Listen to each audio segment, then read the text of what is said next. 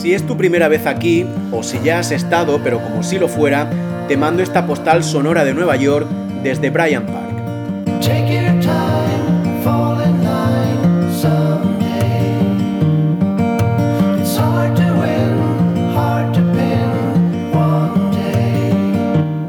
Llevas un rato caminando por la calle 42, te paras en uno de los bancos que hay en Bryant Park aprovechando que hace un día llevadero. A pesar de eso, el asiento está frío. No tienes mucha prisa, la verdad, siempre he creído que conocer es querer y que cuanto más conoces un lugar, más lo quieres y por lo tanto más te sientes parte de él. Es lo que ocurre con Nueva York.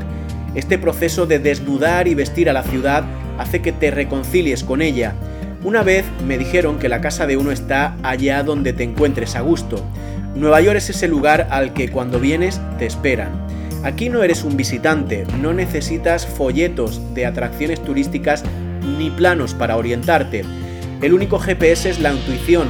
Tienes el consuelo de saber que el presente ya es pasado y que el futuro nos espera.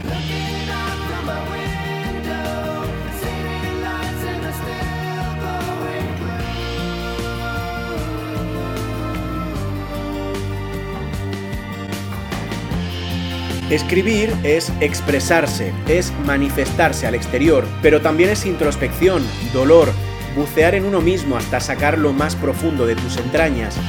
Suele ser vibrante y a veces agotador, un ejercicio de búsqueda interior que te deja exhausto. Es un proceso en el que buscas, pero muchas veces no encuentras. Puede parecer injusto e incluso frustrante, pero si aparecen las palabras adecuadas es desbordante se deslizan hasta el teclado por el tobogán de los dedos y se quedan atrapadas en la página que en su momento estuvo en blanco. Nueva York siempre es Nueva York.